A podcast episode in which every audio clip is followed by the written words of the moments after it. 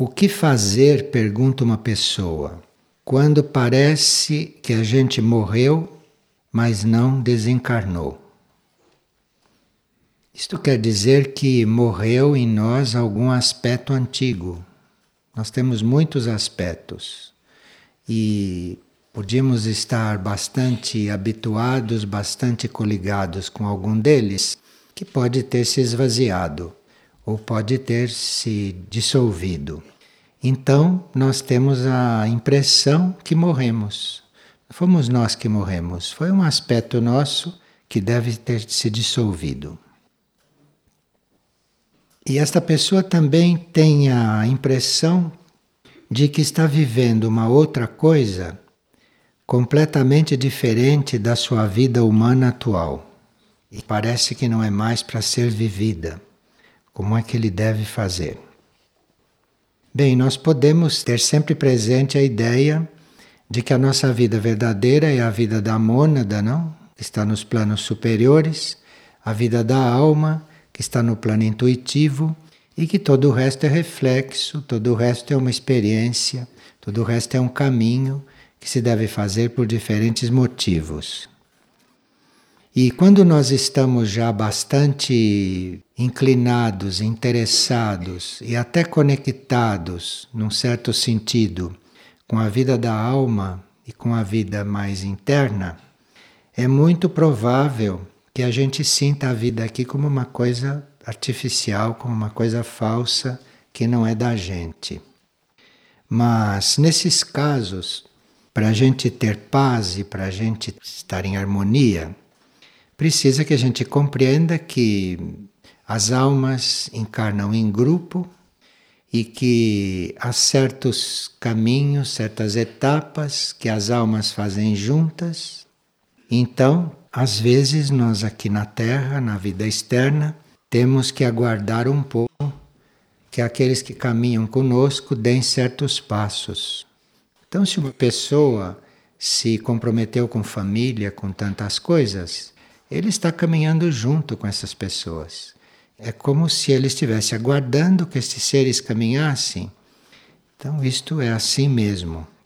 Mas nestas coisas precisa se manter esta ideia de que a vida interna, que a vida interior é a que é real, e isto vai sendo então conduzido harmoniosamente. E o que fazer, pergunta a mesma pessoa, quando se tem dúvida a respeito do próprio trabalho, trabalho que se faz.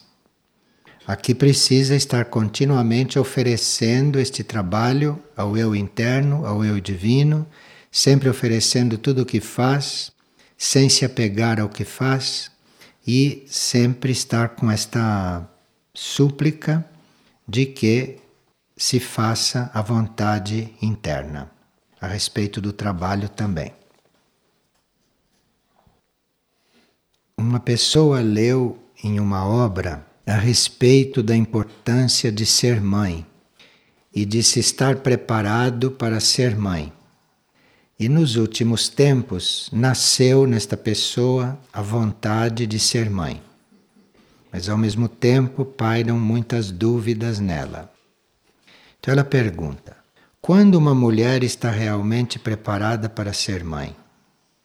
E depois ela diz: às vezes eu penso que o meu caminho é por outra trilha. Bem, quem tem esta energia da mãe para manifestar, para usar, para empregar, não tem esses problemas. Não tem dúvida, não tem receios, e não tem conflitos também com isso. E esta energia da mãe não é só ter filhos. Então nós podemos ter energia da mãe para manifestar e não precisa ter filhos para isto. Porque energia da mãe não tem nada a ver com procriação. Procriação é um outro fato, é uma circunstância, uma outra coisa. Isso que nos livros fala de preparo para ser mãe, isto são coisas para aquelas pessoas que devem procriar. Mas aqueles que não estão destinados a procriar não tem nada a ver. com essas instruções. Então, muitas pessoas podem se confundir aí, porque ficam lendo instruções que não são para eles, se confundem e se sentem no dever de ser mãe. Então, nós estamos realmente preparados quando tivermos que ser. Então, se alguém está destinado a procriar, o eu superior vai prepará-lo para isto. Ou vai mandar algum ser, como filho, que vai ensiná-lo, que vai prepará-lo. Depois de ter nascido, ensina a pessoa a ser mãe, ensina a ser pai. Então, nem sempre nós estamos preparados. Às vezes, através disso, nós vamos nos preparar, vamos aprender muitas coisas. Isto tudo é secundário. O importante é a gente estar coligado com aquela vontade superior, com aquela vontade única e nada mais. E não precisa nem perguntar nada. Você fica coligado com a vontade maior. E aquilo que for para ser feito, é feito. Aquilo que tiver que acontecer, acontece. Então nós temos que estar nessas coisas bem gerais e bem reais e não entrar nestas coisas da humanidade comum, porque senão nós nos perdemos nestas coisas, nos distraímos, criamos situações completamente falsas, como essas situações da vida comum, e ficamos achando que isto é a vida. Por que, que eu devo estar preocupado para me preparar para ser mãe ou para ser pai? Eu não tenho que me preocupar com isto. Eu tenho que saber a vontade maior para mim. E a vontade maior para mim pode nem estar pensando nestas coisas, pensando em outras coisas. Então a mente humana fica completamente atordoada por uma série de coisas que não são reais, não são atuais e o resultado disto é que as pessoas se embrenham aí na vida kármica e depois, quando despertam para o caminho espiritual, já estão todas comprometidas com uma série de coisas que elas mesmas armaram. E aí cabe fazer o caminho espiritual da mesma forma. Não é porque a gente despertou depois que se comprometeu com tantas coisas que vai não poder fazer o caminho. Você faz o caminho da mesma forma, porque você vai encontrar o modo de fazer o caminho. Vai encontrar o modo de harmonizar tudo isto, de cumprir as suas etapas e de prosseguir. Agora, esta pessoa, ela ainda não é mãe. Ela deve estar em contato com esta forma pensamento coletiva que toda mulher tem que ser mãe ou que está em contato com esta forma pensamento. Ela tem que se desligar disto, como se esta forma pensamento generalizada não existisse, e se concentrar no seu eu interno, no seu eu interior, porque ele vai esclarecendo o caminho, vai indicando o caminho e vai apresentando as circunstâncias para serem vividas. E se ela pensa que o caminho dela é outro, então se ela está na dúvida, quando se está na dúvida, não se faz nada desta importância. E uma pessoa diz: por que, que eu vivo insatisfeito? Faço o caminho espiritual, nada me falta e eu vivo insatisfeito. Olhe, segundo leis do yoga, a mais baixa de todas as sensações é a satisfação. Veja, nenhum de nós esperava por isto, né? Então, quando a gente está satisfeito, isto diante do yoga é a mais baixa das sensações.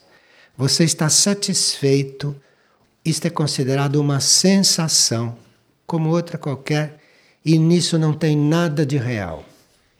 Agora, qualquer sentimento que a gente tenha pode ter diferentes consequências. Agora, este sentimento da satisfação, isto leva à morte espiritual do indivíduo. Porque o indivíduo satisfeito, ele não quer mais nada. o indivíduo satisfeito, ele deixa de buscar. Ele não tem mais ânimo para buscar algo novo. Ele está literalmente parado. De acordo com o yoga, ele está morto, o satisfeito. Então, se você faz o caminho e vive insatisfeito, isto quer dizer que você está vivo. Você precisa é treinar, é se habituar, se compenetrar de que a insatisfação é a mola de todo o processo positivo. Você precisa reconhecer isto e abraçar a tua insatisfação, porque se nada te falta e você é insatisfeito, dê graças, porque é isto que faz você caminhar, é isto que leva você adiante. Agora, se nós imaginamos a nossa mais bela obra, se a gente imagina as coisas melhores que a gente já fez na vida, e depois, bem imparcialmente, as olha e vê o quanto estavam longe da perfeição, não é mesmo? Por melhor que a gente faça, aquilo nunca está perfeito. Então, é assim mesmo, porque é o jeito de nós continuarmos buscando a ser perfeitos. É por aí o caminho. Então, quando fizeram esta queixa também um dia para um membro da hierarquia a respeito da insatisfação e a respeito da satisfação, ele disse: você precisa incluir na sua vida a eterna insatisfação. Aí fica tudo resolvido e você vai evoluindo. Você precisa incluir isso na sua vida. Não querer ser satisfeito. Você tem que incluir estar sempre insatisfeito. Claro que se a pessoa vê isto, se a pessoa assume isto e age em conformidade, nunca mais vai estar de cara feia, nunca mais vai estar dando encontro com os outros, nunca vai estar reagindo, porque é uma questão de princípio. Isto é uma questão de princípio. E há quem resista a isto muito tempo. Então aí começa a ter motivos para estar insatisfeito. Porque se não sabe estar insatisfeito sem motivo, a vida começa a lhe dar motivos, porque o problema é não estar satisfeito. E a pessoa diz que a hierarquia parece que não a ajuda. E ela é muito fiel e muito devota à hierarquia. A nossa reverência para a hierarquia, a nossa fidelidade à hierarquia, tem que ser combinada com a nossa ação positiva naquilo que nos cabe fazer, senão não adianta nada. Porque a hierarquia não assume aquilo que é a nossa parte, não poderia fazer isto. Isto, dentro da lei do karma, é impossível. Não seria uma hierarquia se ia assumir a nossa parte. Então aqui é preciso combinar esta reverência, combinar esta devoção com a aplicação nossa naquilo que deve ser feito. Isto é, depois que nós já fizemos tudo o que era da nossa parte, aí sim pode entrar a hierarquia e completar. Mas se a gente ainda não fez tudo, não cabe a ela, ela nem poderia, fora da lei, estar nos substituindo em uma tarefa que não é do plano dela, não é do nível dela, é do nosso nível, é do plano aqui. Como saber quando estamos agindo como personalidade ou quando estamos agindo como ego. A princípio, a personalidade, isto é, a mente, o emocional, o etérico físico, ela é conduzida pelo ego. E aos poucos, a alma vai adquirindo controle sobre ela. A alma adquire controle sobre a personalidade mais rapidamente do que sobre o ego. Claro, porque a personalidade é mais simples, é mais nova, e o ego tem a idade do eu superior da pessoa desde que começou a encarnar. Então, aos poucos, a alma vai adquirindo controle sobre a personalidade e isto já vai facilitando o trabalho, porque a personalidade já vai saindo do âmbito do ego e aqui vai se formando já um outro relacionamento. Agora, a evolução superior não se pauta por estas coisas. Então, nós podemos saber estas coisas só para saber com que estamos lidando quando lidamos conosco. Senão, nós ficamos vivendo em nível de personalidade e nos ocupando do campo da psicologia, da psicologia material.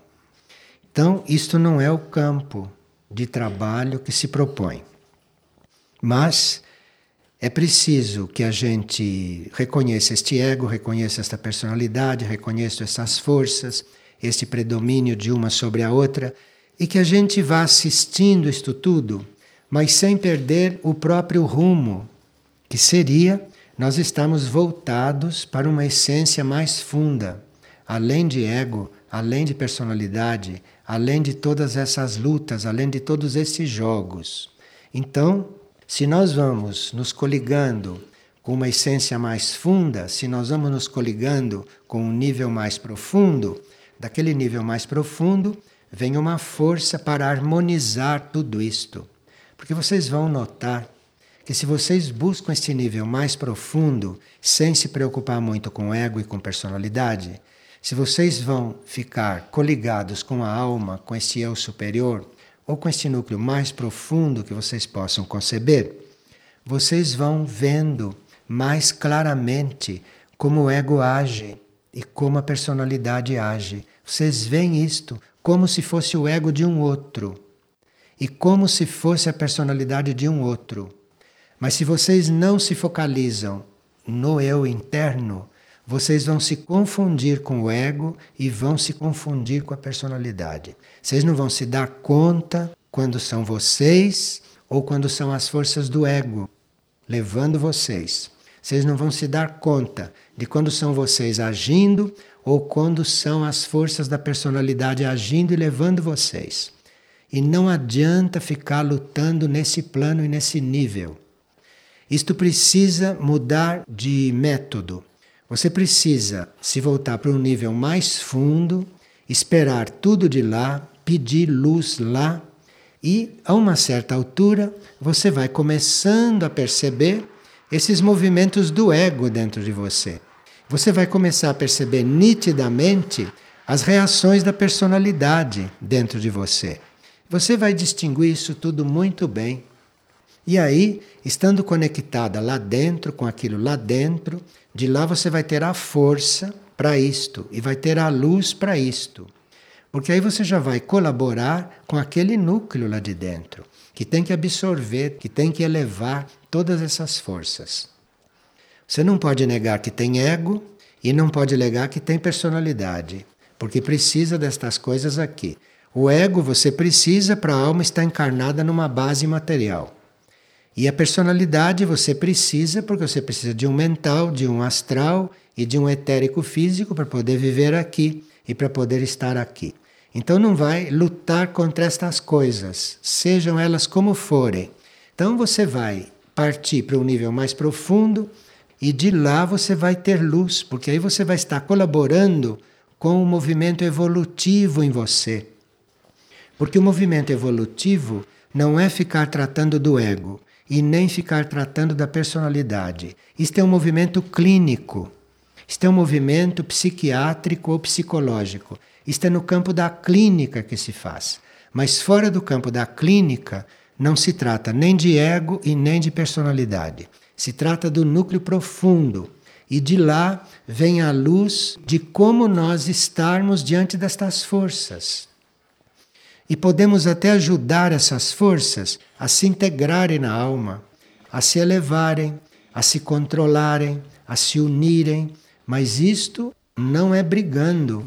Isto é realmente tendo esta luz e tendo esta força que vem de dentro e que vem da alma. Então, é ligar lá dentro e lá ficar.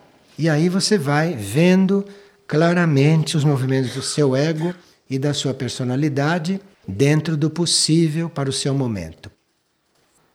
Nós temos um átomo permanente só? Isso. Nós temos um átomo permanente em cada corpo. Um átomo permanente mental, um átomo permanente astral emocional e um átomo permanente etérico físico. Este átomo permanente vem desde a primeira encarnação. Então este átomo permanente, ele vai recebendo todas as experiências daquele corpo. Tudo. Tudo que aquele corpo passa, tudo que aquele corpo desenvolve, todas as experiências que o corpo tem, negativas e positivas, isto vai tudo para a memória do átomo permanente. Então, o átomo permanente de um corpo, ele tem a memória de tudo que se passou com aquele corpo.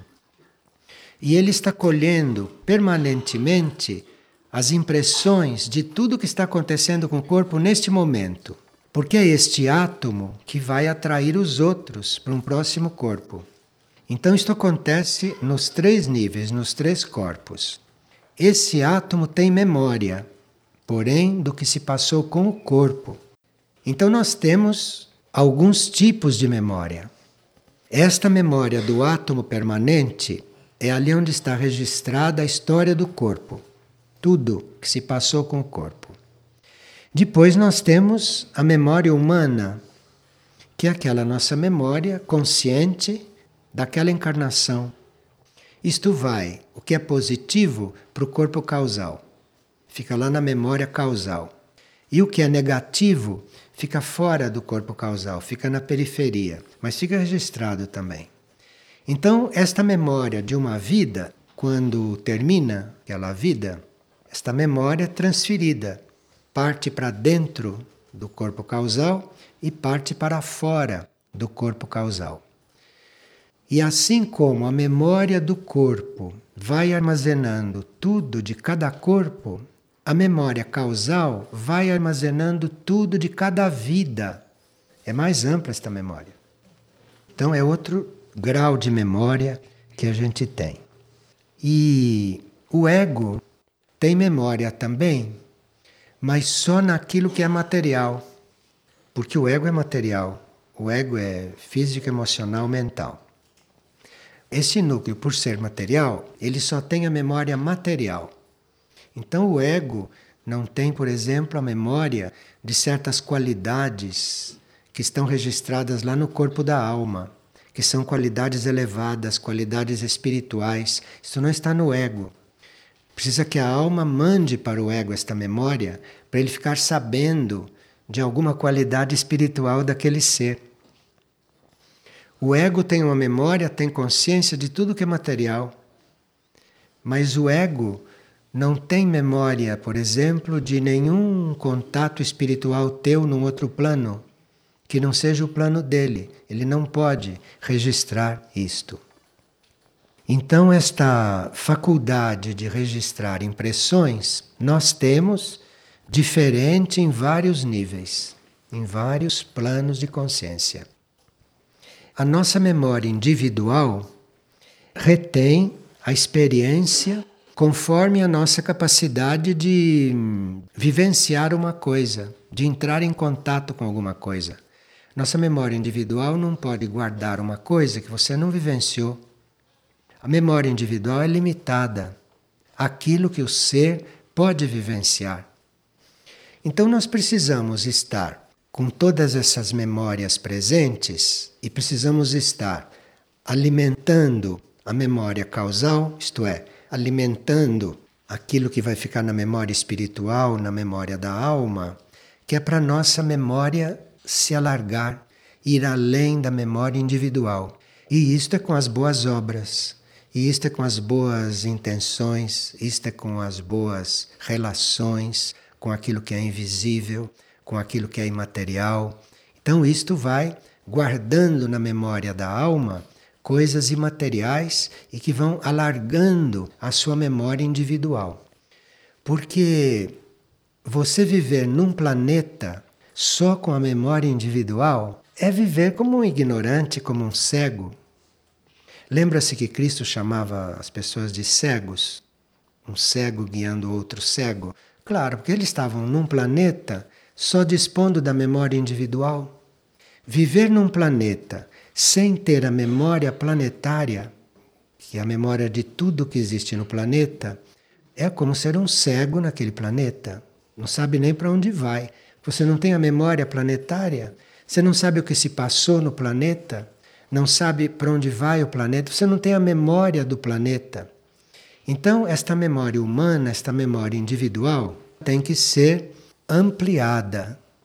E claro que não é você ficar ligado, apegado a coisas da memória humana individual que você vai resolver isto. Pelo contrário, você vai prejudicar isto. Você vai remar na direção contrária. A sua memória precisa alargar. Então, isto é muito duro para as pessoas começarem a trabalhar no campo da memória. Então, certos estudos em certos instrutores espirituais se proibia a pessoa de falar. Porque aí a pessoa ficava sem falar, não tinha que perguntar nada sobre o outro, não tinha que ouvir nada sobre o outro, enfim, tinha que cuidar só da própria memória. Ali não tinha que estar sendo introduzido coisas de outras memórias individuais, coisas que não pertenciam ao mundo daquela pessoa. Porque você entra em conversação com uma pessoa, seja o que for que vai sair ali, aquilo vai tudo para a tua memória. Tudo para a tua memória. Então aquilo vai ficar ali incrustado. E isto vai reforçando a memória individual do indivíduo, vai valorizando esta memória individual, porque ele acha aquilo muito importante, a vida do outro, a coisa do outro, ele acha isso muito importante, e ele nisso fica restrito a esta memória individual. Quando ele precisa, na realidade, é expandir esta memória individual não? e chegar na memória planetária, para ele poder estar neste planeta como um colaborador realmente do planeta. Então ele tem que ter uma memória do que ele foi no planeta, ele pode ter a memória das épocas em que ele viveu no planeta. Então ele está muito mais próximo da consciência do planeta do que ele estava quando era ele, o mundo dele, a coisa dele, o que ele se lembrava, as recordações dele, o que ele viveu, essas coisas todas que cristalizam a memória individual, que não deixam o indivíduo se alargar. E claro que tem outras memórias depois mais amplas, tem a memória solar, tem a memória cósmica e aí por diante. Mas o nosso problema é esquecer esta parte e ficarmos realmente coligados com uma coisa mais ampla. Estarmos realmente buscando estarmos em contato não com o que aconteceu comigo, porque o que aconteceu comigo já aconteceu. Eu preciso saber onde eu estou neste planeta. Eu preciso ter dados do planeta para eu poder servir ao planeta, para eu poder fazer coisas que no planeta sejam realmente do plano evolutivo para o planeta. Isto tudo é desenvolvimento de memória. Enquanto o indivíduo está circulando nas coisas que acontecem com ele individualmente, não tem esta expansão, não tem esta ampliação. Pois não?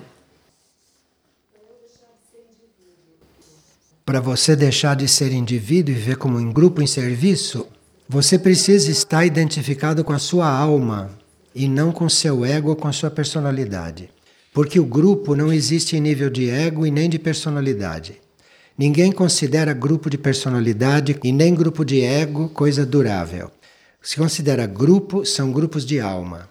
Então, para você estar numa consciência grupal, você precisa estar identificado com a sua alma, não com seu ego e nem com a sua personalidade. Isso já é outra porta para uma expansão de consciência maior. Porque o grupo não é só o grupo que você conhece. Para cada grupo físico existe toda a contraparte nos planos internos. Existe toda a sustentação desses grupos físicos. Então é a sua alma que vai colocando você em contato com tudo isto. Tudo isto está coligado. Então, um grupo de almas já começa a ter a memória planetária. E através da alma você vai entrando nesta memória planetária. Aí os valores da vida mudam completamente. Não existe mais você me fez isso, ontem aconteceu isso, esta coisa corriqueira, isto não existe mais. E o indivíduo expande, sai desse círculo individual tem que subir para poder expandir. Agora, quando o ego compreende tudo isso, e quando a personalidade compreende também, Isto é uma ótima colaboração, porque aí ele mesmo se volta para o alto, ele mesmo se faz atrair, ele mesmo invoca. Porque se ele não compreende e ele então insiste, o que está acontecendo é que ele pensa que tem uma vida própria, ele pensa que é livre, quando ele não é. Toda a vida dele depende de tudo isto. Se esta alma se desintegra, vai embora o ego. Este ego não tem mais fio de vida. Então, o ego, a uma certa altura, pode mudar e pode colaborar com tudo isto. Pois não. Então, como se distingue um impulso que vem da alma para a gente servir e quando vem da nossa elucubração mental, quando vem da nossa mente? Você coloca isso na luz da alma com toda sinceridade, você vai ver claro. Vai acontecer um sinal muito claro, um sim ou não muito claro. Muitas vezes você pode estar encantada com uma ideia sua de serviço, põe na luz da alma, ela te mostra o que seria aquilo. Podia ser bom, mas para nada serve dentro de um plano evolutivo um pouquinho maior, além do teu ego. Então precisa colocar para a luz da alma, porque a alma está sempre pronta para esclarecer. A alma está para isso aí. A alma ou algum núcleo muito próximo dela. O trabalho é pensar constantemente nesse nível mais elevado. Então precisa estar lá, nesse nível mais elevado, pensando lá, tendo isto presente, considerando até isso que há de mais sublime, o que há de mais puro. Atuar aqui, viver aqui em função disto. Então digo, olha, eu sei que isto lá é assim. Eu não tenho dúvida. Então eu, com a minha intenção, fico lá. E eu gostaria de viver aqui, eu quero viver aqui, eu vou fazer todo o possível para viver aqui, como se fosse em harmonia com aquilo. Tem que viver esta intenção.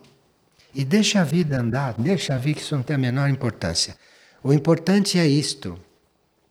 Mas isto mesmo real, isto mesmo feito, sincero, verdadeiro. Senão, é nada. É muito simples a gente não reclama de mais nada.